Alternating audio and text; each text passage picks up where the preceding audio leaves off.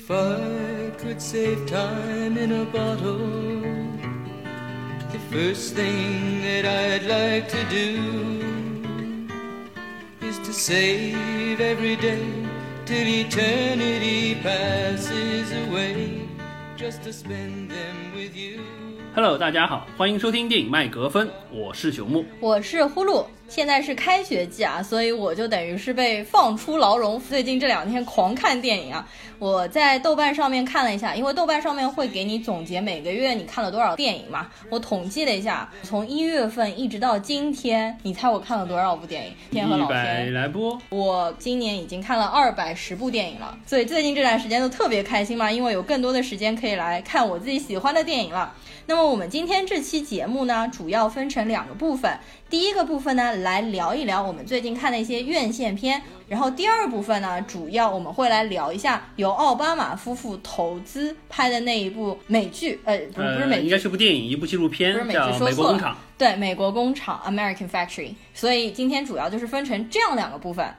好的，那么接下来我们就进入院线片的环节。我们在这个烂尾的暑假最后阶段，又去看了两部院线片，一部是《速度与激情：特别行动》，一部是《昆虫总动员二》。嗯，对的，我们其实先看了《昆虫总动员二》嘛，因为我当年看《昆虫总动员一》的时候，我就有被它惊艳到，因为它虽然是个动画片，但是全程没有对白，质感非常的高级。它实际上是一部法国和比利时合拍的一部动画片，这部片子的英文名字叫做《Miniscule》，微小世界，微小世界观那个，实际上是法国二零零二年时候的一个有一点像是动画记录短片，每一集就几分钟这样一个短片，然后拍成了一个动画长片。完了之后呢，《昆虫总动员》在国内上映的时候，我就很欣喜。实际上，《昆虫总动员二》在六月份的时候，上海电影节的时候，它有做展映，当时我看到大家的口碑都很不错。它目前的话呢，是在国内上映了十三天，票房惨不忍睹，反正这个也可以想到的，对吧？可以理解是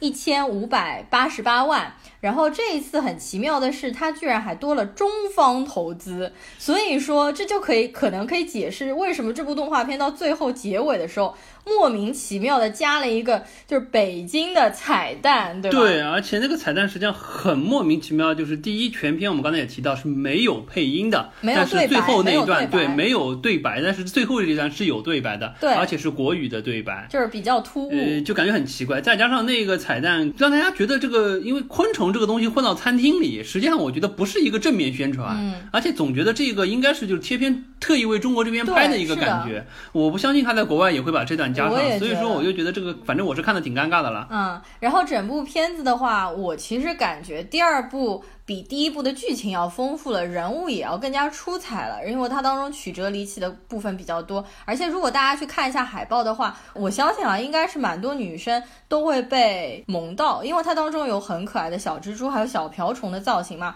然后总体来说，我觉得它第二部的水平并没有比第一部差，我觉得总体还不错。不过如果说现在大家想要再去院线看的话，估计已经基本上没有排片了。对的，是的，这部片子反正我也觉得是蛮新奇的，因为一当时我实际上没有看，我是这部上映之前就是把它补了一遍，嗯，呃，的确可以看得出来，欧洲的这些拍出来的这个剧，的确是和美国好莱坞出来的这些动画片风格完全不一样。对，走的就是一种比较淡淡的文艺的路线去阐述的这么一个视角，它既没有很大的一个设设定。不像比如说 Zootopia 或者像 Coco 那样对一个大的设定，也不是说把剧情撑得特别的饱满，就是比较慢、比较淡淡的这个嗯进展的过程，而且就是聚焦于昆虫的这么一个小世界，一个很小的一个事情，比如说什么两个两堆蚂蚁之间要打架啊，对对不对？弄得像围城一样，搞得像呃弄得像中土世界，对对对有点这种感觉第一部结尾那段大战还是非常厉害的嘛，是蚁穴当中的交战，就像那个魔界里面中土世界大战这就蛮有这种以小见大去对叙事的这个感觉。是的而且整部片子，说实话，就当你在完全没有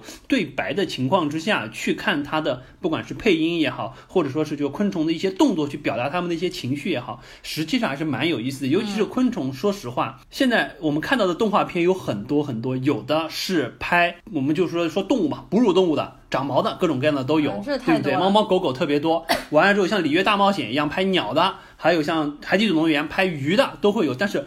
拍到就按照说我们生物学上说就无脊椎动物昆虫这一类别的，我还真没见过。嗯没有，他们这个皮克斯塑造的，最开始拍过《虫虫危机》。但那个我觉得不太好。其实我觉得还可以，但是只能说就是这个法国和意大利，呃，不是意大利，法国和比利时拍出来这部《昆虫总动员》，实际上我觉得是比《虫虫危机更高级一点。是，然后而且这部片子它的气质是完全和迪士尼和皮克斯是不一样，它可以说是有一点和他们是相对的这样的对，有一点感觉就是不是好莱坞工业化的流水线做出来的对，所以我觉得还蛮新奇的，对而且算是一个小惊喜了。而且这部片子其实我蛮推荐家里有小孩的大人可以带去看，因为我们其实去观影的那一天，周围全部都是小朋友，但整场秩序比较好，嗯因为我觉得所有的小朋友都被这部电影吸引了，看的是津津有味，全神贯注。这部片子应该是适合全年龄的去看，就大人有大人的看法，然后小孩也会看的比较有趣。而且小孩的视角，实际上他不需要大人去给他解说剧情，对我觉得这个真的是不太容易。对，因为这个别的实际上我们吃过的亏太多了。是的，是的。然后这部电影当然实际上还会埋一些那种小的影迷梗，也是我比较喜欢的。比如说第一部里面有一个小蜘蛛，这个小蜘蛛实际上住在下水道一个水沟旁边，那个旁边它住在一个粉红色的玩具小房子里面。那个小房子的整个房屋设计以及里面的布置，完全就是希区柯克的《惊魂记》当中的那个设定。它当中有很多这种小的亮点，会让我非常的喜欢。好，那么我们这部片子说完了之后呢，我们就来 这个再来说一下《速度与激情》吧。呃，《速度与激情》这部片子怎么说呢？这个看完了，我只能说就只不过如此。呃，勉强对得起这两个小时的时间，但是说实话，呃，不算是一部值得推荐的片子。嗯，当时我们其实没有计划去看《速度与激情》，因为上一部看完《速激九》还是《速激八》的时候，八好像是八的时候，我们俩就已经对它嗯彻底绝望有一点比较绝望了。那么我先说一下票房吧，现在是上映了第十三天，它和《昆虫总动员》一样的，但是这个票房就是天差地别，对吧？上映了十三天，目前票房是十三亿。那么啊，非常夸张。对，但是你要对比速激之前的系列作品，那，它这票那和七和八房是确实不能比了。没法相比，对吧？它国内预测的最终票房应该也就是十四亿人民币了，不能算特别特别好吧？那么这部电影怎么说？我是带有超低预期去看的，嗯我对剧情和人设的预期都非常非常低的情况下，我算是比较顺利的看完了，而且我整部片子是没有睡着。我知道你的话是，嗯实际上我也没睡着，但是当中有一段看的想看的要困，对吧？对，有一段看的比较无聊，因为本身速激的就这部片子，我们说一下，就说大概是什么样一个情况啊？就是它实际上不太是传统速激，就 We Are Family 的那个主哎题，它实际上拍的我们一直在说，有点像是这个碟中谍。碟中谍 Mission Impossible 的那种感觉，尤其是一开始因为它是两条线嘛，一条是巨石强森那条线，一条是杰森斯坦森就就郭达的那条线郭达，对，然后他们两条线实际上一个是美国，一个是英国，流当中有一个切线对比，当时那一段实际上还蛮有意思的，嗯包括到后来的走向也是有一点像是《碟中谍》的这个风格，要做的事情是这么一回事儿。到一直到这一段都还比较有意思，包括当中的一些追车戏，但是再到后来就会发现，好像这个。就有点感觉是什么？就是这些导演也好，演员也好，制片也好，已经想好了我要拍哪些场景。对，完了之后呢，演员请好了，场景特效拍好了，花五毛钱请个编剧说你帮我把这个场景串起来吧，对不对？就这个感觉。所以说那个剧情上真的是就无力吐槽，真的是无力吐槽。这个导致看到最后就特别特别的尴尬。凡是在没有一些精彩场面的时候，我就觉得特别的痛苦。嗯，我觉得我没有睡着的一个原因就是我前面说的，因为我对他期待太低。第二个原因是因为我被女主角吸引了，因为这两个男主角对我 都我完全没有吸引力，对吧？除了杰森斯坦森，他的音腔真的很好听，啊对因为他当中不是还被呃强森巨石强森吐槽说你这个音腔嗯就是像鼓风机一样，像那个中年版的哈利波特嘛。是呀但是我是挺喜欢郭嗡嗡的那个音腔，他的鼻音什么的，我觉得就挺好听的。另外就是女主角真的非常美，这个女主角叫做 Vanessa Kirby。其实我很早以前就说过，她是我非常喜欢的一部英剧，叫《王冠》，里面饰演的是女二号，就是呃现在伊丽莎白女王的妹妹玛格丽特公主。她在里面演的也非常出彩，包括他在去年和阿汤哥的一起《碟中谍六》当中饰演的是白寡妇，我觉得也非常惊艳嘛。其实你会发现，他在这部片子里面的角色很像很像《碟中谍六》里面的白寡妇，所以我看的过程一直有串戏，就有一种出。离的感觉，好像又串回到《碟中谍》的感觉。对，那我觉得这部片子当中稍微几个令我惊喜的几场打斗戏，我来说一下。我觉得第一场打斗戏拍的比较有惊喜的，就是有一个高楼上面垂直下降，有嗯三条锁链，三条绳索下来对，然后他们是两个人从那个锁链上面滑下，对，哦，不是那个不是郭达对，就是坐着电杰森斯坦森非常优雅的，像英国绅士一般，啊亲着电梯下去了，然后就诓骗了那个巨石强森，对吧？无脑肌肉男就直接对跳了下去，这很夸张。这是第一场，我觉得好像没有在其他电影当中有看对过这种这种设计，好像是确实不太看到。因为我打斗戏看的也比较少嘛。第二场呢，就是在回到巨石强森他们家那个小岛上面，有一个飞机托起了一条汽车长龙的这一场戏。呃，对，这个就是又第一回到了速激的这个汽车系的这种桥段，但是这个设计确实是之前不太看到过，而且它实际上是回到了一个就是比较，因为他们回到了那个 Chimora 还是什么那个岛，就是一个非常原始的岛岛，然后完了之后就进入到了那种相对就是比较美式粗野肌肉车的那个原始的状态，不是说豪车在就是这个在城市里飙车的那个感觉，卡车所以说那块奇观性还蛮强的，实际上有一点像什么，让我感觉有一点像是 Mad Max 的那种那种风格对不对？哪能比 Mad Max？那不能比，但是就是那个风格有点，因为车的风格、场地的风格都有点那种相对比较原始而粗野。那个当中有一段巨石强森直接裸手拉直升机那段，啊马上美队又让我想到出现了对吧就是美国队长秀肌肉的那一段。哎，不过是吧？不得不说，这个巨石强森这个肌肉，就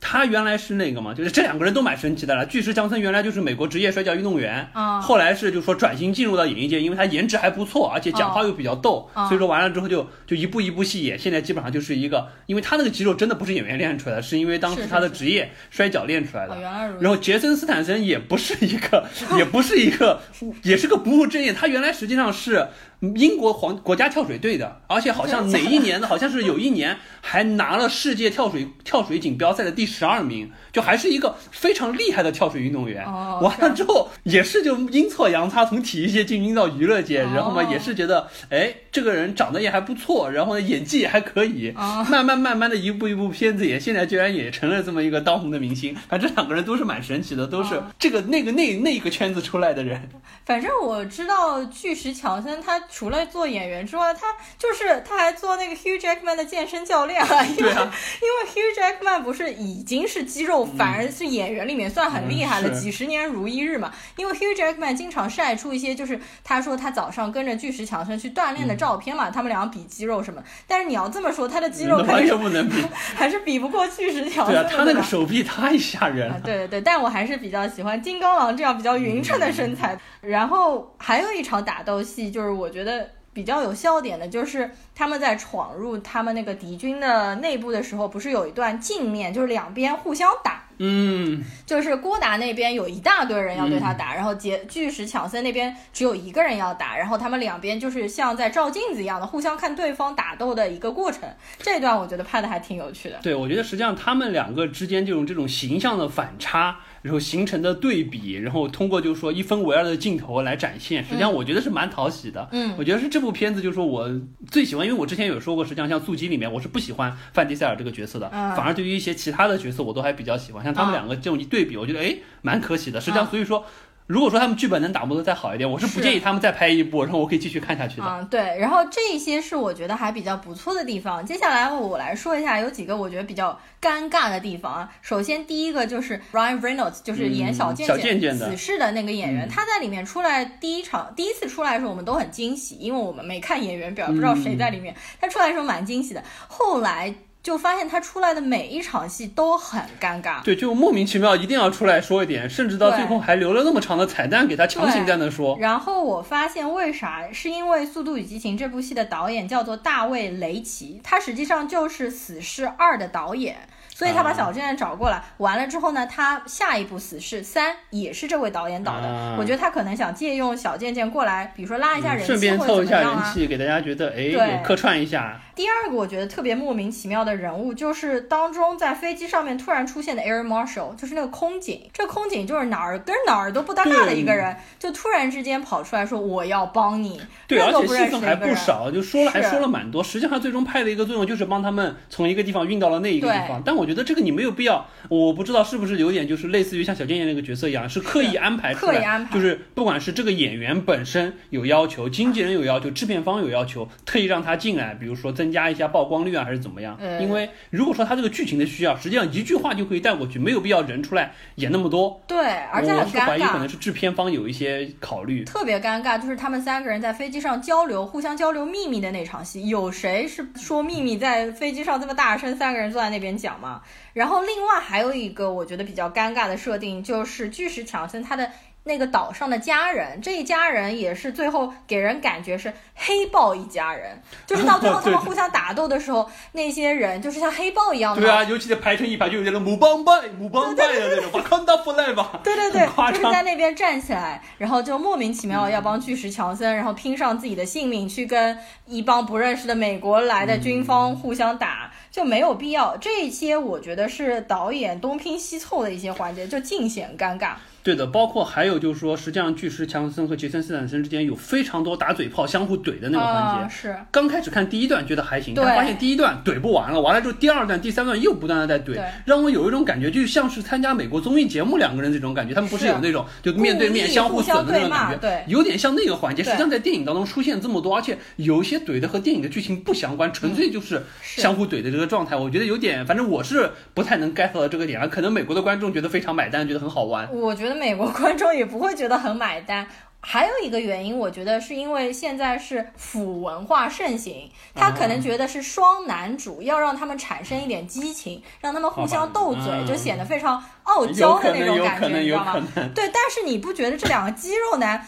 这有卖腐实在是卖不下去嘛？就是我作为是半个腐女，我都不想不够美看他们俩，型是吧？不想看他们俩卖腐，你要像？甜茶那种，对吧？哎哎，对对对，是是。然后还有最后我想吐槽的一个，就是感觉这个导演对《权力的游戏》有非常大的怨念。哦，对的，真的是从小贱贱开始，从头到尾吐槽到尾没改过是。一开始上来他就说了那个 Jon Snow knows nothing，、我嗯当时注意了一下嘛，这这句话出来的时候，我在想为什么他特地说到就囧雪诺嘛，嗯。然后完了之后到最后感觉是补拍的那个彩蛋里面又让小贱贱去吐槽全游的最后结尾拍的非常烂，我觉得很奇怪两边感觉搭不上边，是不是？而且这个就不太像是一部大制作的电影会要在当中埋下的一些梗，或者说是 diss 一些其他的情节，感觉有点奇怪。就你要说是一个小成本的个人拍的 B 级片，甚至说更 low 一点的这种片子，往大的这种你当中 diss 也就算了，这部片子里你有必要去大力的 diss 全游啊？虽然确实不好，但是你在影片当中好像没必要，而且全是小贱贱自己在说。我觉得很有一个可能，是因为小贱贱演的这个死侍，他不是把打破第四面墙嘛？他等于在死侍的时候，不是也经常吐槽这个演员、嗯这个个风格带回来了对，他就带到这边，顺便吐槽一下已经过气了的《权力的游戏》嗯好的，那么《权力的游戏》我们就说到这儿吧不。是，是《速度与激情》，我们就说到好。对对对，速度与激情我们就说到这儿吧。最后啊，提一句哪吒吧，嗯因为哪吒的话，票房在国内真的是爆好，所以说它的密钥延期一个月。呃，目前的票房已经达到四十八亿人民币。对，就前两天已经爆出超过了《流浪地球》，成为今年最火爆的一部片子。对，也成为了国内的票房的 number two。Number two 仅次于《战狼》了，对，非常夸张，所以说还是挺不容易的。说实话，挺不容易的。呃，当然这也是有赖于暑假期间真的是没啥片子，嗯，有的片子被撤档了，有的片子烂得一塌糊涂，导致这部片子哎异军突起。是。然后它现在也在海外陆陆续续的上映了嘛，就在国外的一些小的院线里面有放。OK，那我们院线片就先聊到这儿吧。接下来我们聊一些院线片之外的东西。嗯，首推全裸导演就是山田孝之主演的那个全裸导演，其实也是奈飞投资奈飞的原创日剧嘛。嗯，然后没想到这么好看呢，因为你其实看现在豆瓣上面评分大概八点零分左右，但是我一看就发现特别好看，我一口气就把。一共是十几集，好像全部看完了。因为奈飞的片就是有个好处，它一口气全部放出来嘛。它讲的就是八十年代日本的 A V 产业怎么样一步一步发展起来的，就是从杂志到录到录像带，然后打码呀、不打码呀、呃假拍啊，到真枪实干啊等等的一系列的过程，我觉得也很有趣。完了之后就是轮到你了，嗯轮到你了。实际上下周一就会出就是 final episode，也就是到最最后一集了。我现在已经看到倒数第二集了嘛，但很担心这部片子会烂尾，不知道看看凶手是不是我猜的那一个。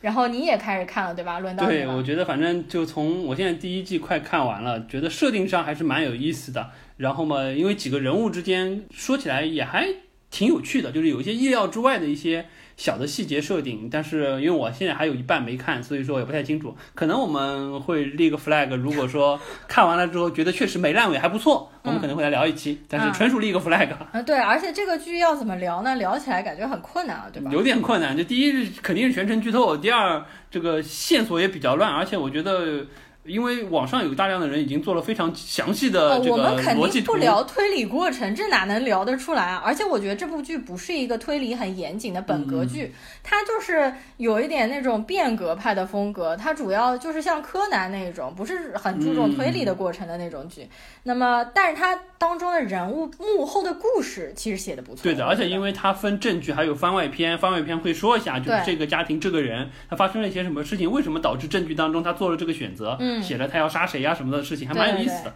然后下周一的话，我应该会准时看。完了之后，还有一部最近很火的、打分非常高的日剧，就是黑木华和高桥一生主演的《风的新生活》。它主要就是讲一个二十八岁的单身无业的女青年。因为我觉得可能在现在的生活当中，有很多人可以找到共鸣，嗯所以这部剧的打分非常高。但总体来说，我们俩看下来感觉都是平平无奇，就是只是黑木华演技确实不错。黑木华演技真的好，因为我非常推荐大家，如果有时间可以去看一下黑木华在二二零一六年时候演的那一部重版出来，讲的是出版业、漫画业的一些事情。所以我觉得好的日剧呢，就是像比如说重版出来，像全裸导演，他会告诉你整个他们行业内部的一个运作的过程，就是你不但在看日剧的过程当中，你还可以学到很多知识。这个我觉得是一个好的日剧应该具备的一个素质。没错，而且日剧实际上两大块儿，其中一大块儿就是所谓的职业剧，他们经常会拍一些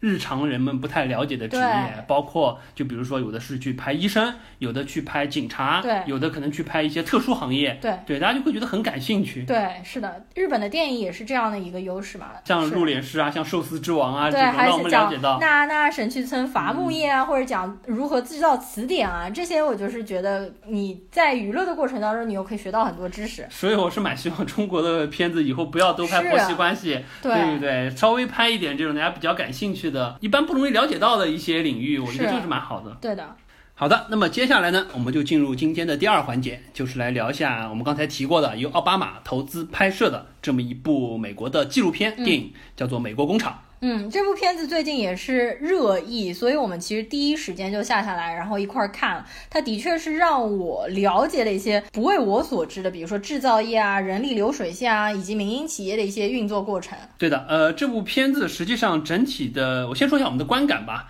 呃，它是一个看上去比较闷的纪录片，它不是说有很多精彩的情节，但是是如果说你耐心去看的话，你会看到，会或者说会让你知道一些可能我们平时没有了解到的中国的民营企业家在美国开工厂会遇到的一些问题，嗯以及中国的工人、美国的工人对当中的一些矛盾也好、差异性也好，以及碰到的一些困难。所以说，我觉得看完了之后还是蛮有收获的。嗯虽然整部片子确实有一点闷。早期实际上我们也是奔着，因为是奥巴马投资拍摄的，就是我们觉得哎，这个总统卸任了不务正业，对吧？居然拍了一部电影，拍了一部纪录片，而且还是 Netflix 出的，我们觉得还挺好奇的。看完了之后呢，觉得哎，还是有点意思，值得拿出来说一下。所以我们今天特意作为我们的第二板块专题来说一下这部片子。嗯，要不你先来大概说一下，就是这个东西到底讲的是个什么事情呃，好的，我先简单的说一下故事梗概吧。实际上这部片子它叫《美国工厂》，实际上是说中国福建德清那边有一个民营企业叫福耀集团，然后呢，他们的老总叫曹德旺。他去美国那边开了一家工厂，是专门做汽车玻璃的生产的。然后这个工厂开在就我们所谓的就是袖带的叫 Rusted Belt 那一块，就基本上就是属于美国因为工业废落了之后导致的一片相对而言整个大大规模裁员失业。产生的这么整个一条带都是属于，就是说工业衰落下来了之后的这么一个区域，在俄亥俄州的戴顿那个地方。哦，右手还对，没错，还有那。个，是的，是的，是的。然后呢，当时开过去的时候很明确，就是因为中国开工厂实际上都是这个样子。去那边了之后，我建厂房，然后完了之后我生产东西，我要承诺雇佣当地超过两千个人的工人，因为那个地方本来它是有一个福特的汽车厂在那边，嗯但是因为就说经济萧条了之后，福特的工厂裁员了之后，导致当地。整个福特工厂裁员，大概是导致当地大概六千多个生产当中生产工人当中有超过四千人都失业了，所以说一下对当地的整个经济环境，包括就说居民的生活带来非常大的影响。后来实际上也是就是曹德旺他们就说整个福耀集团是考察了美国好多个地方，最终选择了这一个地方来开他们的工厂。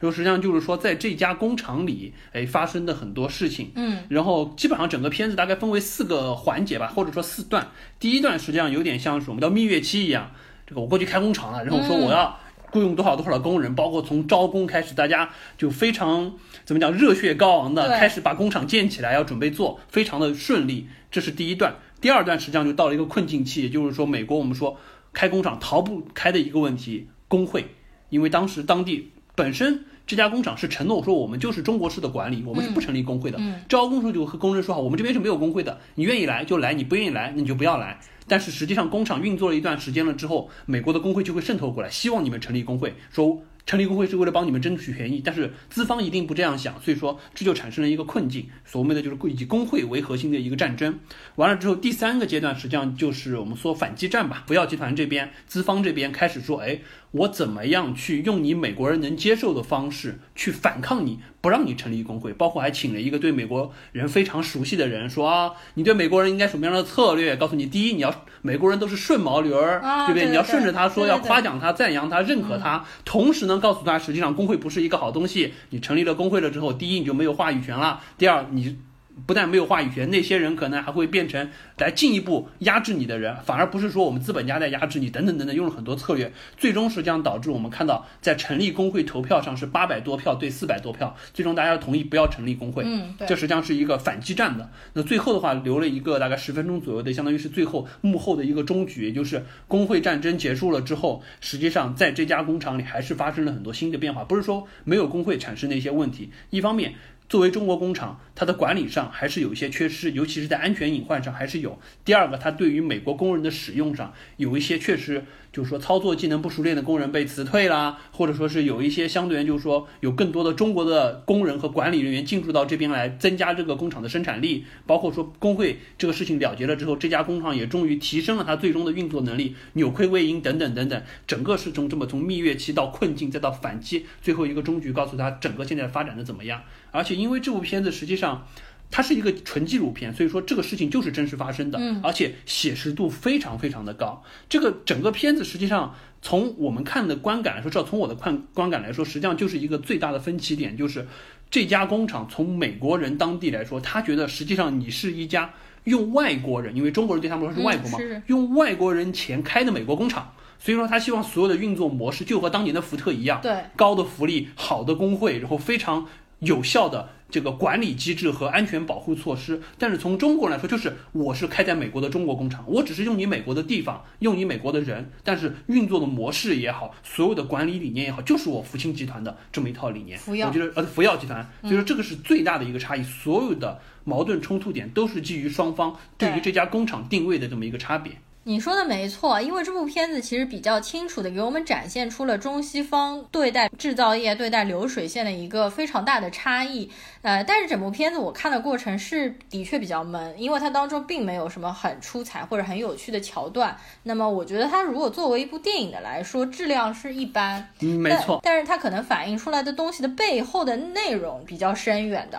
是的。那你接下来要不说一下，比如说这导演，还有比如说奥巴马是作为怎么样的一个关系来进行投资这部电影的？OK，实际上这部片子，就刚才我们一直在说，它确实比较闷，这个是它和电影拍摄的这个手法有关系。呃，这部片子的导演呢是老夫妻两个，哦叫一个叫 Julia Richard，一个叫 Steven Bogna，就是朱利安雷切特和斯蒂芬伯格纳。嗯，他俩实际上是被誉为俄亥俄州独立电影的教父和教母。啊，他们俩实际上在零九年的时候就拍了一部片子，叫做《The Last Truck Clothing of a GM Plant》，实际上就说的是叫最后的卡车，一家通用汽车工厂的关闭，就是我们开始说到这个地方。一家通用的汽车工厂关闭了，导致四千多个人失业了。哦他们零九年实际上就拍了一个短片，说的就是这个故事，可以认为就是美国工厂的一个前传。实际上，奥巴马夫妇也是因为看到了他们拍的短片，非常认可他们对于这个纪录片的拍摄的方式，而且这个短片是拿了奥二零一零年奥斯卡最佳纪录短片的提名的，所以说实际上质量还是比较高的一部片子。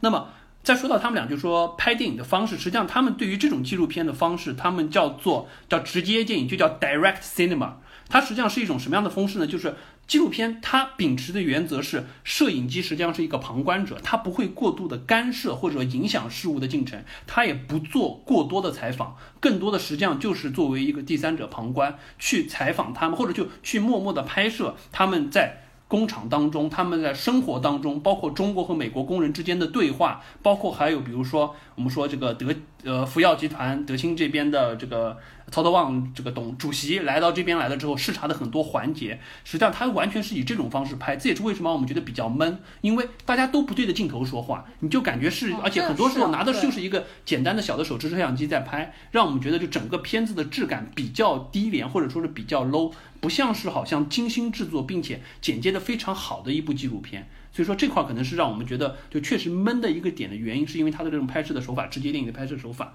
包括说这部片子想拍直接电影还不太容易，因为第一拍直接电影它秉承的是尽量不采访，而且基本上不会有重新演的过程，拍成什么样就是怎么样，而且基本上是不太有灯光，不太有额外的解说。我们看到全片没有什么额外的解说，都是通过人物的事件告诉你大概是什么样的情况。所以说相对而言就比较原生态的拍，能把这个故事还原到一个程度比较难。再加上当时刚开始就是准备拍这部片子的时候，实际上因为我们知道是真的实拍，就是。福耀这家公司开的美国的工厂，就是曹德旺主席来到美国经历的很多事情。早期实际上福耀是想去雇佣他们来拍一个纪录片哦，然后实际上是福耀有希望，就说能参与到当中去的。但是导演坚持就说我要独立拍摄，并且独立剪辑。嗯，最后磨了很久，当然可能也有奥巴马在当中的一个斡旋的能力。最终实际上福耀的 CEO 就是那个曹德旺主席点头了，说没关系，你就自由的拍吧，包括你自由的拍、自由的剪，拍出来什么样就是什么样。我这边反正你就可以随便的拍。才导致我们看到，因为我当时也觉得，为什么这么多具体的企业内部的细节，包括说我们怎么样去应对工会，我怎么样通过比如说美国人顺毛驴啊，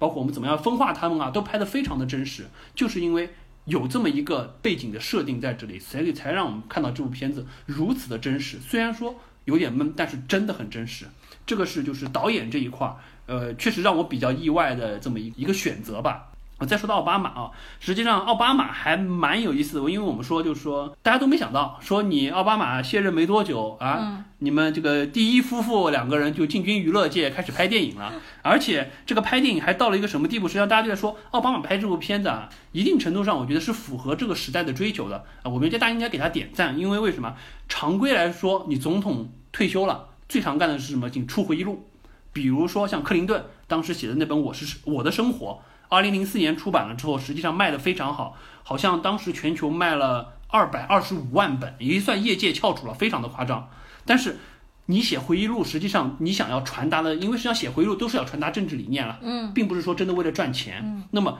实际上会有一个什么问题呢？我说二零零四年出版的那本《我的生活》，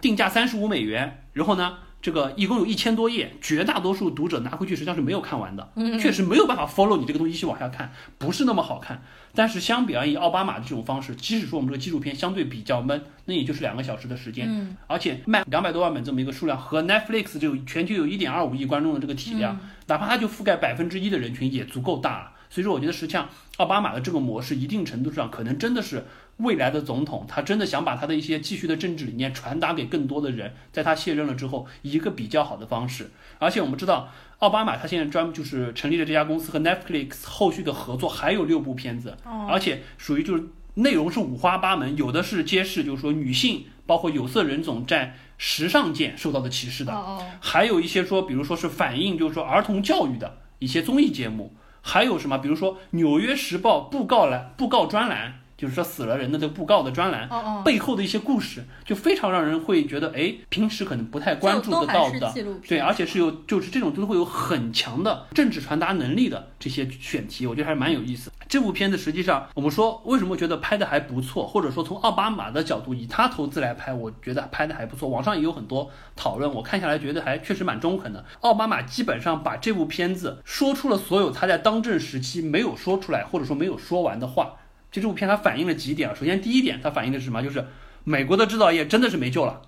实际上一定程度上就是 diss 你特朗普，说你希望美国的制造业都回来去解决国内的就业问题是不靠谱的。嗯，核心的原因包括我们看到当中有很多冲突。简单的来说，就是中美文化的差异导致了对劳资关系的这一个对立。实际上，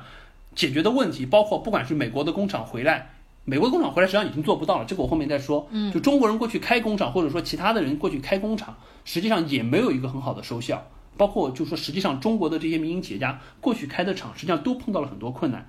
包括在这部片子当中，基于就是说福耀的这家汽车玻璃厂，实际上奥巴马也传达出了一个很强的一个观点，就是说。真的要去解决这些文化差异所带来的认知的不同，最关键的实际上是沟通和交流，尤其是普通人的沟通交流，不是你们高层。实际上它里面有大量的，不管说是。就是。说一基层的工作人员，中国人在这边，比如说作为半个管理层和一些美国工人之间对话，包括美国的人到中国的福耀总部这边来学习你们的管理模式怎么样，震惊的看到我们类似军事化的管理这一切，包括我还会邀请他，就是。说去我们家去做 barbecue，那个人还说他来是。会带了一家子人，他说就这个 bar。Barbecue 的过程实际上促进了他们两家的关系。虽然他们来了之后，对非常叽叽喳喳，非常闹，对，但是觉得还是蛮有意思的一个事。实际上就在这种过程之中，平民之间的相互理解，才能说让两国之间的文化差异逐渐的消弭，或者说至少能达到相互认可的态度。我觉得这个实际上是奥巴马强烈要说的，就是制造业不行。那如果说真的想重新制造业，不是你特朗普的这一套。第二个就是实际上在说中国企业在美国，它这个劳工政策，也就是所谓的我们不愿意做工会，我们的管理模式和一些很多的，就是说制度手段和你美国的企业是不一样的。我觉得这个东西实际上就是一个就是螳臂挡车挡不住的事情。美国的你工会也好，或者说一些其他的政客组织也好，不要妄想着去过度的改变这些东西，你应该顺应它，或者说一定程度上不能说迎合它，但至少能和它进行一个友好的协作。否则的话，比如说以福耀这家公司来说，很简单。他说，如果说你真的要强行成立工会了，福耀说我撂挑子不干了，我走了，你这四千个工人依然失业，这个实际上是所有的政客和美国的民众接受不了的事情。这个也就是在资本时代，话语权实际上还是掌握在资方这边。你不是说你工会强就可以做，因为中国的工厂是可以撤的，你美国的工厂你就依然在美国，你不可能把所有的资产撤到国外去，这是一个问题。呃，最后一个问题，实际上奥巴马。更想说的是什么？就是说，全世界这个劳工面临的这么一个制造业的困境，管理上的也好，资本布局上的也好，实际上，不管是美国我们所谓的这条制造业的道路，或者说中国的制造，美国的实际上就是高福利，可能就是员工的技能水平相对比较低，然后呢又享受了这种相对比较充裕的这个工作环境。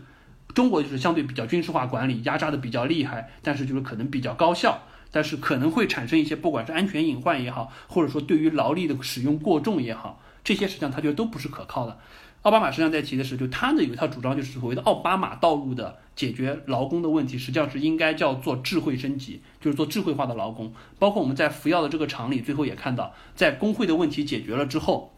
实际上他们看到说，我们现在这边也要做自动化。比如说我这边雇佣美国工人就是不好用，他工作动作又慢，还经常出错。我接下来要用机械化代替，可以代替四个美国工人，这样起到一个更好的工作效果。实际上，我们说现在工业化四点零也是在提这个。奥巴马实际上提的就应该是这个问题，就是你不是通过重新分配资本和劳工这个的资源，而是通过说做整体升级了之后，去消弭因为人的文化差异所带来的一系列的问题。所以我觉得奥巴马在这部片子里确实是说了很多。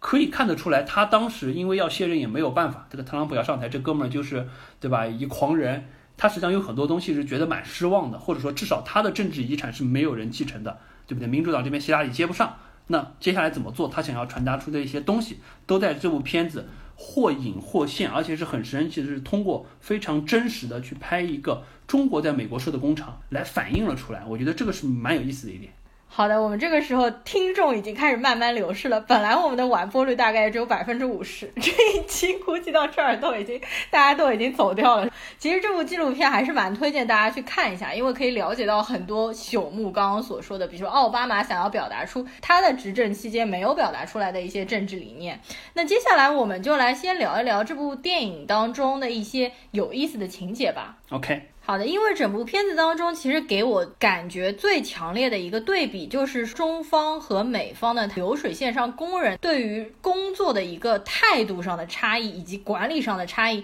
这边是比较有趣的。首先是美国，他们有一帮高层被邀请去了美国，呃，去了中国，那个是什么？福建吗？福建，对，福建。福建，呃，不是这个福建的福清，哪里是日本出来？就是去了福建，也就是福耀公司所在的那个地方去参观他们的那边的流水线的工人的一些工作日常。比如说中国的工人，他们都是以非常平和的态度笑对九九六，对吧？甚至他们这个工作时甚至都不是九九六，他们好像据说是每个月工人只能休假两天，而且他们对于中国工人在流水线上的管理完全是军事化的管理，工人对于他们的领导也是言听计从，所以中国的工人就给人感觉一种牺牲自我，但是又非常高效，有高效的生产力。比如说民营企业好像都有这样一个特点，也就是他们工人每天上班之前会有一个小组长叫他们排成一排，立正稍息报数，就是像我们在学校里面军训的那种感觉，非常非常的像。对，就有一些我们民营企业可以看到早上大家很早到了公司。集体唱歌的这种，当然我不是说这种行为是好的，其实也是一个比较荒谬的，我感觉啊。但是呢，它的确是可以保证了这样一个军事化的管理，每个人都是对于工作上面投入了百分之百的效率和热情。那么反观到美国的工厂这一边呢？美国的工人个人的权益的意识和个人的安全保障意识爆表，就他们一切的事情都认为做这件事情是不是让我牺牲太多，或者做这件事情是不是对我安全？比如说。里面就有一些女工就会吐槽说，我们工作这个房间只有一个入口，那如果发生了火灾，我们怎么逃呀？然后呢，他们又对于一些环境保护意识比较强烈，比如说他们说中国的这个工厂的呃污水排水沟全部都直接倾倒到河里面，什么化学试剂污染了，他们就会考虑到很多这样的东西。但是呢，他们在工作方面都是消极怠工，让比较偷懒。就比如说去中国参观了那个会中文的。美国工头，他跑到了美国，说要不我也学中国试一下，每天早上让他们排成一排报数吧。结果呢，那些美国工人每个人都非常的懒惰，七零八落的那站着，闪在那边。美国工头就对他们喊口号，说：“哎，今天怎么样？”然后下面没有一个人回应他，每个人都非常的懒散，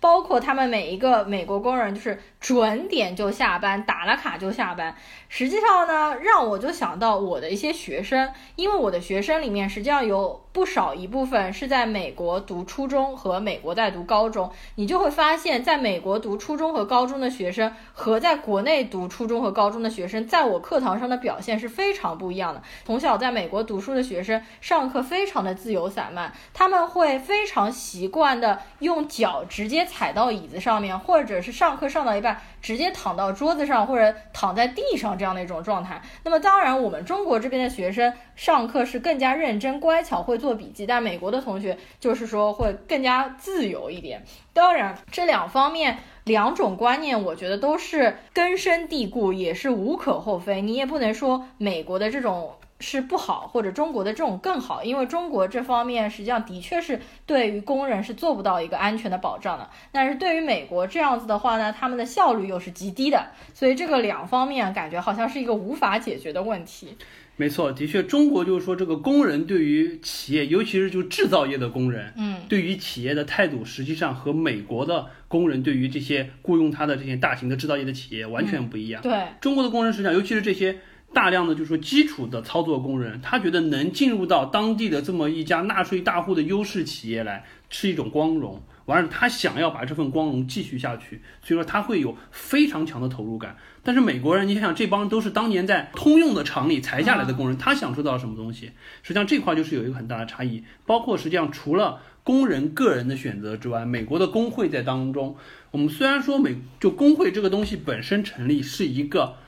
起初的缘由是为了把工人联合起来，去向资方去提供更多议价能力，去帮就是解决调节劳资双方的关系，帮工人争取话更多话语权的。但是实际上这么多年来，美国的工会已经是属于有一点怎么讲，就是已经有一点形成一个伟大不掉、容易滋生出工人贵族的机构，而且它实际上一定程度上做坏不比做好少到哪里去。我们说。呃，比如说当中一直在提的美国的就是产业工人联合会，就是那个 UAW，嗯，实际上他们就有一个很大的问题，他们那就在说，美国的这个 UAW 实际上对于美国的汽车制造业带来了巨大的影响。我们说美国三大汽车制造商通用、福特、克莱斯勒，他们都是要加入 UAW 的，那么他们的产业工人平均的工资是每小时七十三美元。但是相对而言，比如日本的厂丰田、本田在那边的每小时工人大概是四十八美元，就是当中差了有二十五接近三十美元的这个差价，已经差了有接近百分之四十左右。嗯，这块实际上对于制造业带来了巨大的成本，因为我们知道制造业实际上。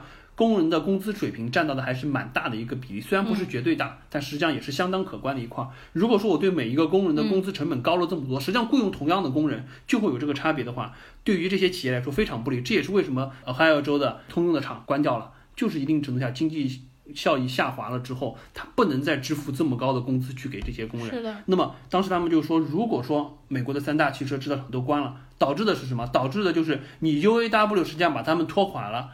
产生的二十四万，超过二十四万名的产业工人，甚至说相关的产业可能有超过接近一百万的人将失去工作。这些东西实际上不是你工会去谋取来的，实际上是你工会把这些人逼到了这个困境，资方没有办法去解决这个问题，这是一个。第二个还有一个什么问题啊？就是这个在制造业尤其明显，因为我我不展开到其他的行业，其他的行业完全不一样。实际上，其他的行业实际上也有一些问题，就是工会，包括我们之前听那个高晓松的节目，他会说到，因为他是在好莱坞拍电影。他就说，美国的实际上电影界工会也有很大的问题，美国的演员工会和编剧工会也有很大的权利，对于制片方来说有非常强的一个限制，嗯，导致了制片方比如说不能轻易的解雇导演，然后对于演员有各种各样的权利保障，包括我们说编剧工会如果说一罢工，导致所有东西全部停转，对，当年非常大的影响，对，所以说这块就是说一定程度上工会发展到一定地步，反而起到了很多做坏的作用，并且他们当时这部片子也在提，为什么就说很多人确实。不管是怎么说，经过了福耀这边的说服了之后，觉得不愿意成立工会，就是因为觉得我是一个踏踏实实工作的人，我好好工作，我涨，我升职加薪，我赚钱，我至少觉得我的生活还是比较稳定的。资方虽然有一些问题，但是至少我有工作，对不对？如果说你们这帮人成立了工会，就会有一帮人相当于是懒人不做事儿，天天在那咋呼，而且我还不能说话，必须听你去和这个厂方咋呼，反而导致我可能被裁员、被失业。这个实际上是很多工人不愿意看到的事情，就说这块工会实际上做了很多坏事。第二个，我们再说回到为什么我一直在强调制造业，实际上制造业本身是一个什么样的行业？就是它是就希望以低成本的劳工的薪资，并且通过整齐划一的管理模式，非常军事化的管理，去降低它的这么一个企业的运营成本，并且提高它的效率，并且我们看到美国的，就是那个福耀在中国的这个总工厂这边，真的是属于就随叫随到的奉献意识。而且是属于一不怕苦二不怕死的这种战斗精神，非常的夸张。这个东西实际上是制造业就说共同会去选择的一个方式，因为它和制造业和一些高新技术企业不太一样。制造业是属于一个就是利润是有天花板的，你这个东西能卖多少价格是固定的。全球化的竞争，你的车如果说你是就是十万的车，你就只能卖十万。你想卖到二十万，你是没有竞争力的。那么回过头来，你就只能说把成本不断的往下压。那实际上。去压低成本，去控制人员的成本，一定是制造业去选择的一个很关键的一点。所以说，我们在就说，呃，虽然不能说绝对，但是至少我们在就中国的这个福建的福清看到的福耀的总部，一定程度上是中国制造这些年来能够在世界上立足的一个本质的原因，就是它建立着这套机制，才让中国的制造能有在国际的竞争力走出去。那么再回过头来说，实际上还有一个更加深层的话题，这个可能和这部片子不是很相关，但实际上说的是什么？就是说，我们说劳资双方的纠纷，实际上一定程度上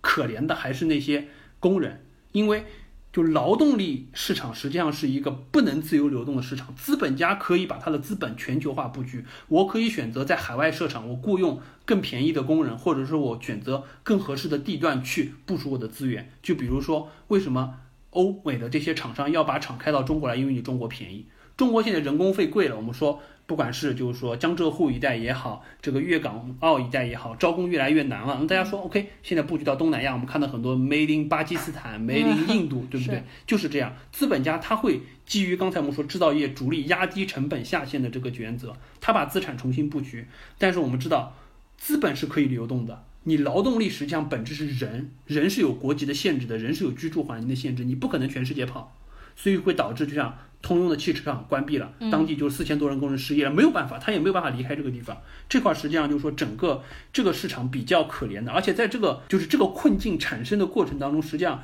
美国自己难辞其咎，因为。我们说资本也好，制造业也好，实际上核心是资本，因为它过度流动，或者说流动的速度非常快，尤其是美国，它塑造了一个强势的美元，导致的结果是我们看到像摩根大通啊、高盛啊，包括像就是说伯克希哈萨维啊这一类型的公司，在全球布局的资产，他们赚的盆满钵满。但是反观到美国的制造业，实际上这些年来它的就业人数下降了超过三成。这是美国为什么这些年一直会强调就业问题、就业问题。奥巴马上台也是这样提，特朗普也把这个东西作为他的一个政治筹码来做，就是因为美国人你把钱赚了，你又想解决国内的就业问题，你又不愿意适应中国制造的这一个模式，就会导致你美国的就业问题一直解决不了。所以说这块我觉得是很关键的一点，这也是就是说确实回过头来看，我们也不能说就是说中国的这个工人确实太辛苦了，也不能说美国的工人太懒了，所以你惨你活该。是是这个实际上有很多种原因的导致的结果吧。嗯，然后我想这边我刚刚看你的笔记来着，就是你说他们通用的工人每小时是七十三美元吗？我记不清楚，他应该是综合成本，不是他自自己拿到手的工资了。哦，你不要吓我，，他否则否则他时薪有几百块。那所以这个指的是什么？这呃，它是指一个企业的综合成本，就是我雇佣一个工人的，不光是他的工资，哦，吓死我了！包括是我在想，实际上我们的企业，我们的企业也不止这一些。就比如说嗯，如果说我的时薪是两百块，嗯那实际上企业为我支付的成本绝对不止两百块。我知道，第一有税，第二说他们拿到手的工资，对，就是企业不然我的成本，在想，怎不是么可能？工资水平，是成本。对，一个小时要五百块人民币，这太夸张对，了。因为综合平均下来不会有那么多。嗯，好的，OK OK，好，最后啊，我再说一下我查了一些外延的信息，这些东西是影片当中没有交代的，嗯但是我看完了之后，我有非常强的疑问，所以说我当时就查了一下，主要是几个，第一个就是这个福清曹德旺，你为什么要去美国开工厂？服药吧，呃，福耀对 福耀我是的老说福清，呃德清的这个福耀，嗯，对，就是他，你为什么要去美国开工厂？第二个就是。你这个工厂开在美国，实际上你的制造成本真的会比中国便宜吗？我因为我们知道美国的工人觉得价贵，很奇怪对。是第三个就是福耀，你这个工厂作为中国人在美国开的工厂，是不是有代表性？因为我们看到实际上还是蛮夸张的，哦就是这种军事化的关系。实际上我也没有想到说，因为民营企业是有一些发展过程当中确实比较特色的东西，但是以如此强的军事化的管理来做的这么一家。企业实际上我还是没有想到，我觉得就你在美国工厂是不是企业都像这个样子？嗯，那么首先我们说第一个问题，就是你是为什么要去美国建工厂？这个实际上，呃，背景调查是这个样子，就福耀它本身在中国汽车玻璃制造这一块已经是绝对垄断，好像超过百分之六十，哦，非常大的一家就制造企业。那我们家车也都是，呃，不清楚，嗯，这个长安福特嘛，反正也是对吧？估估计可能大概率上也用了他们的，们玻璃。我把这段切掉。然后呢，就说他为什么要去美国开工厂？实际上核心的原因是福耀二零一一年的时候拿下了通用汽车这个大的客户，而且通用汽车当时给他这个大订单就有一个条件，你需要在美国开工厂来给我的通用汽车供应玻璃，你不要说在中国制造运过来。哦，所以说这是一个核心的原因。当然，这个也有通用希望，就是说他能在美国解决一些就业问题，包括说他之前裁员留下来的一些空洞，可能他对一些政客也有许下了这一些空头支票，希望有人能帮他兑现。这可能是个原因，这是福耀为什么说我一定要去那边布局的原因。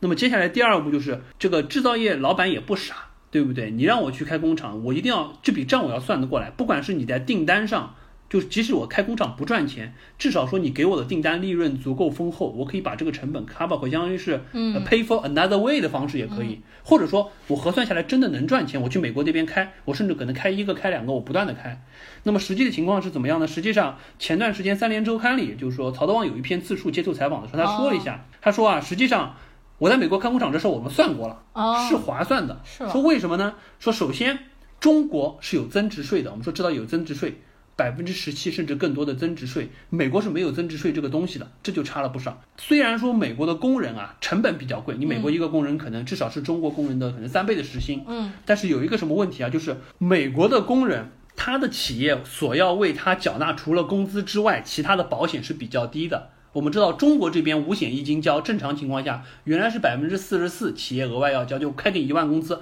额外还要交四千多块钱是保险，还有就是公积金之类的。现在好像降到大概百分之三十九左右，但至少是百分之四十左右的水平。美国是百分之十一，这是一个非常大的差异。所以说，基于这两个原因，实际上导致的结果是什么？就是我在美国整个用工的水平，实际上比中国并没有贵太多，绝对没有说两倍、三倍这么多，可能也就是百分之十、百分之二十这么一个差价。嗯，这是第一个原因。第二个原因实际上是和制造业，尤其是它的这一个汽车玻璃的制造业密切相关的，就是说这个制造业它有两大非常关键的原因。第一，能源。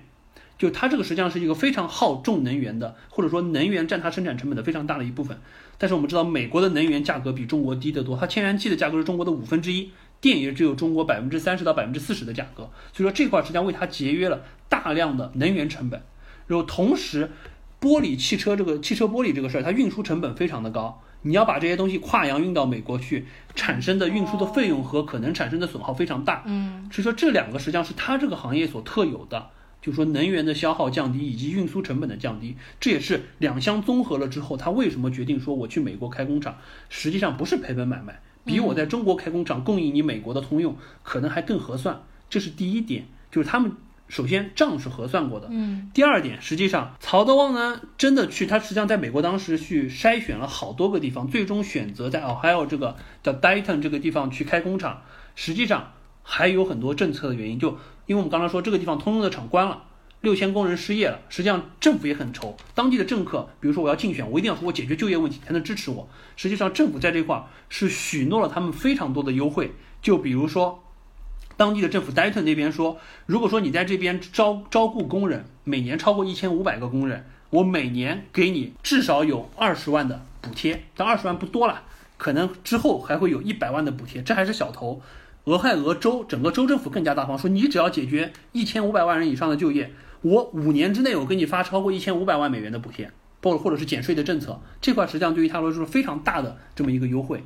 第二个，当地的政府免去了他们那边办公楼十五年的产权税，并且还说，因为这块基本上他们算了一下，可能就有八百万到一千万美元了，也是一个非常大的金额，并且他们还说你在整体的。就是说，房租、产地产使用以及一些其他的税方面，可能整个加一块有超过三千万美元的优惠。这一块基本上已经相当于是他们把这个地方买下来，包括厂房的改建和改造，差不多的价格，相当于是我空手套白狼。这个地给我了，建厂房还有很多优惠政策，我拿下来，我只要在你这边雇佣工人就行了。那我雇佣工人，我算一算，哎，确实好像也不比中国的便宜，贵到哪里去？所以说这笔账算下来了之后啊，他们福清，呃，就是福耀就会觉得这个买卖值得做。这个，而且相对而言，至少看起来不是一个赔本的买卖。再怎么再怎么不济，我不亏，那还可以，对不对？实际上这是一个就非常大的原因。这也是为什么，就是说我们刚才就我看完了之后一直在想，你为什么要去美国开工厂？你真真的有真的有划算吗？对啊，确实，实际上看来还是划算的。一个是我们制造业这块，我确实之前没想到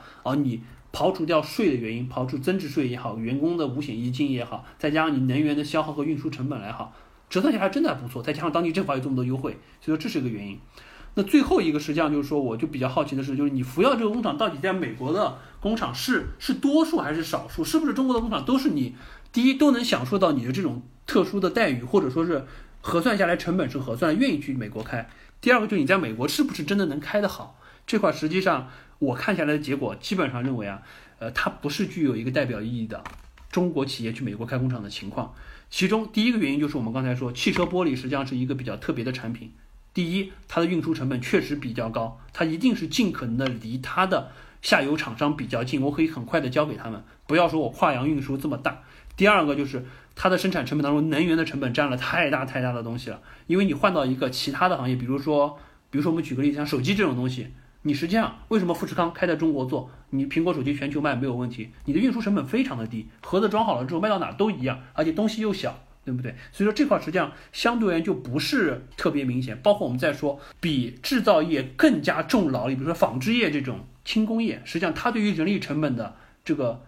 关键，就是说占据的比例可能更大。那实际上你美国劳工虽然说我们说没有贵百两倍三倍，贵百分之二十也是企业承担不起的。那这种企业实际上为什么我们看中国制造的这些东西，尤其是衣服啊这些东西，只看到往巴基斯坦转，没看到说再回到欧美国家的？你特朗普再怎么呼吁，这些企业是不会回去的。耐克，你看他有把厂往回迁吗？肯定做不到。这个我觉得实际上是很关键，就是这个行业还是有很大的相关性。所以说，基于这一块，包括我们实际上还看到了，就是说，就举举一个另外的例子好了，就证明就是说，这些工厂制造业的工厂在美国实际上是玩不太转的。我们说富士康，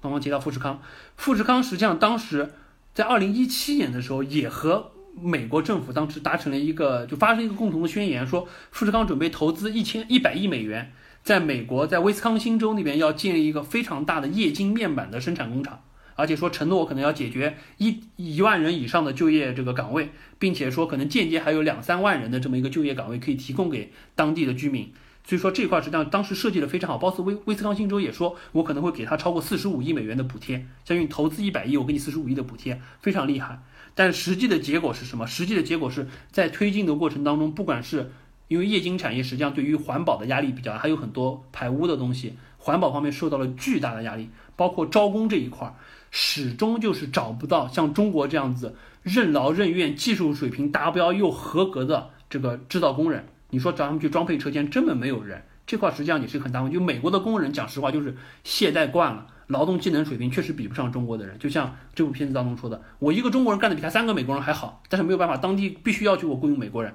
导致我就很难做。最后的结果是什么？我只能把他们裁掉，我换用机械化，换用自动化。这个其实招工方面也碰到很大问题，再加上一些配套的产业，上下游都没有对应的东西给他们做，所以这种导致的结果是什么？就是他们富士康后来在就在这个项目之后，在广州那边的一个工厂。已经势如破竹的投产，并且已经量产了。美国的工厂现在还是两栋空空的厂房，一直没有建，就是做不下去。所以说，这也就说明了，像这一类型更多的领域的制造业的其他的领域的工厂，在美国碰到了这个问题，这个才是一个常态。像福耀能在这边做的还比较不错，并且最后扭亏为盈，好像不说风生水起，至少还是混得还不错的这么一个状态。实际上，这个还是一个凤毛麟角的个案。所以说，整体上来说，就是。我们刚才也提到，就是资本的全球布局和劳工的全球不可自由流动性，导致了就是当你这些工业化布局已经从原始的这些欧美的厂商，逐渐开始下沉到亚洲、亚太这些相对成本比较低廉的地方，并且已经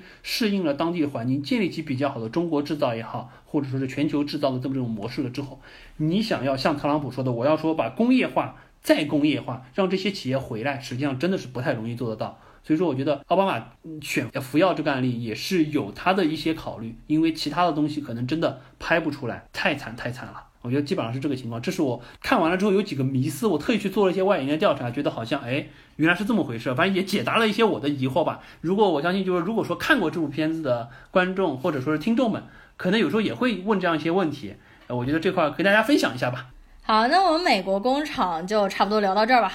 对啊，拉拉杂杂又扯得比较远了，光顾着自己说了，有点对不起听众们。看看这一期的完播率情况怎么样？那么我们这期节目呢，到尾声的部分呢，再稍微来聊一聊威尼斯电影节，因为威尼斯电影节是八月底到九月七号嘛，然后我们今天是九月四号，所以还有几天就闭幕了。那么稍微来聊一下威尼斯电影节当中有两部电影，我特别的期待。首先，第一部电影呢就是《Joker》小丑。这部电影，因为现在目前看来啊，就是所有去前方看的，就是影评人以及媒体的口碑都非常的好。所以说呢，DC 粉啊，感觉可以集体狂欢了，可以期待了。感觉 DC 粉终于要扬眉吐气了。因为你看看漫威现在好像是有点走下坡路，包括小蜘蛛他又要退出漫威了，对吧？然后包括主演又不演了，等等的一些情况，说不定接下来的十年是 DC 的。世界了，然后小丑的这部片子，它的主演是华金菲尼克斯，他实际上这名字啊是 J 打头的，但是实际上叫做 Walking Phoenix。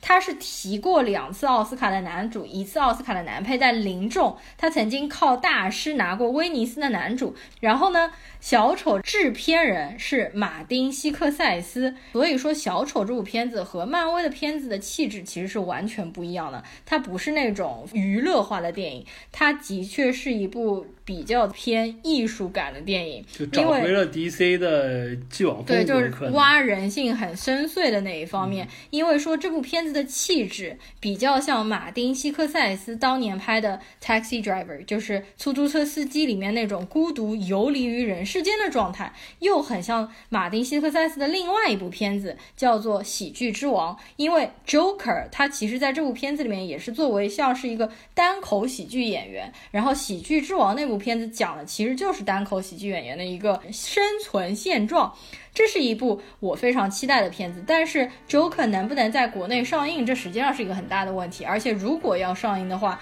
是否会面临删减，我们也不想看阉割版，对吧？然后另外一部片子呢，就是娄烨导演的，巩俐、赵又廷、小田切让主演的《蓝星大剧院》。这部片子呢，我看刚刚放出来的消息，好像是今年年底十二月七号就要做公映了嘛。我非常期待他，希望他不要再临时因为技术原因撤档，因为大家都知道娄烨是这个禁片王，希望这部片子可以全片上映无删减。为啥我对蓝星大剧院这么期待？是因为我家就在蓝星大剧院附近，然后应该算是从我外婆年轻的时候开始，就是住在兰心大剧院附近，然后我从小到大就是怎么说，路过兰心大剧院无数遍。但是可能三过家门而不入吧，我从来没有去兰心里面看过戏。实际上，兰心大剧院现在还是开着的，就是说，呃，一般里面是不放电影的，它是放话剧啊，然后是舞台剧啊这一些的。但是我父母他们是去看过，但是我一直没有去看过。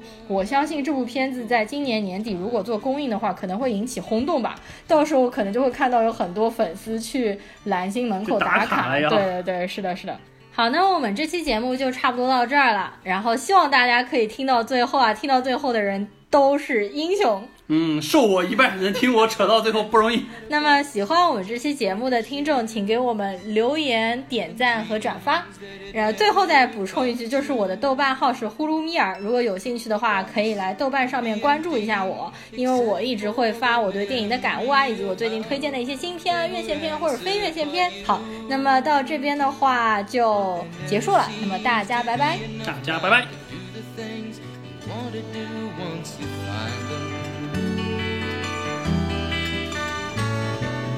looked around enough to know you're the one I want to go.